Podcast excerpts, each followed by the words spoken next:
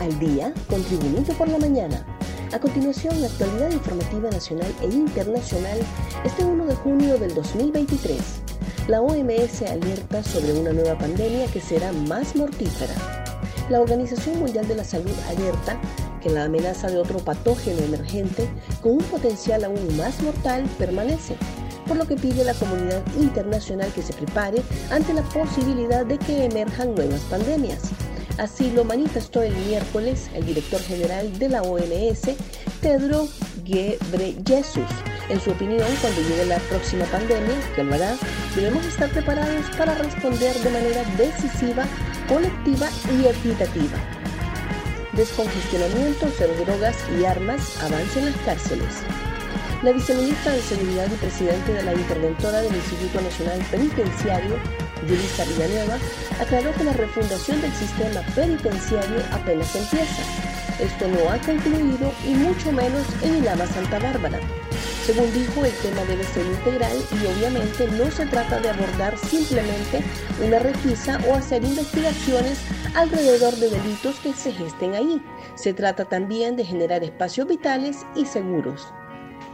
De meningitis bacteriana habría fallecido paciente en Hospital del Sur.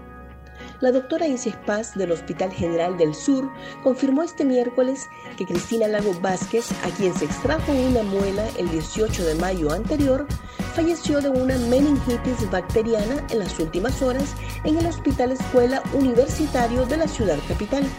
Lagos Vázquez había sido remitida del Sanatorio del Sur ante la complicación de salud después de una extracción de una muela, sin embargo, nunca dijo al personal médico que padecía de enfermedades de base, lo que le agravó el estado de salud.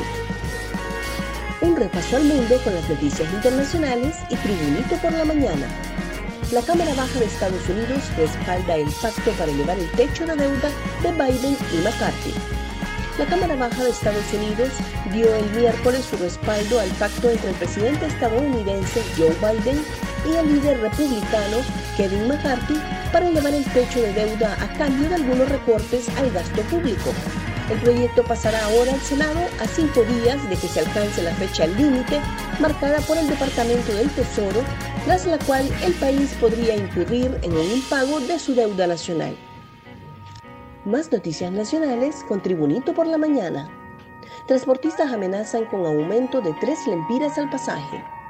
Representantes del transporte de pasajeros en las zonas urbanas reclaman el bono compensatorio, en caso contrario el aumento será trasladado a los pasajeros y el pasaje podría aumentar de 13 a 16 lempiras. Mediante conferencia de prensa anunciaron que desde el 12 de abril sostienen un convenio, por lo que reclaman que se les adeudan 7 meses y de no cancelarles dicha cantidad habrá un aumento de 3 lempiras, el cual se anunciará en las próximas reuniones. Jefes de bancadas confirman posición de votar contra ratificación del acta para el CAF.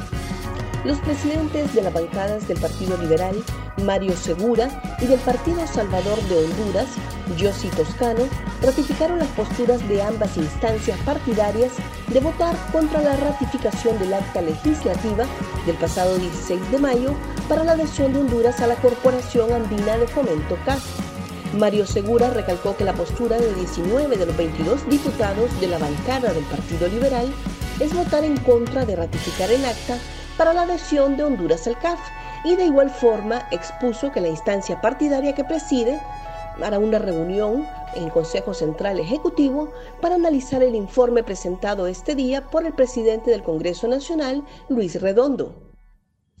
Troglio hasta el 2025 en el Olimpia.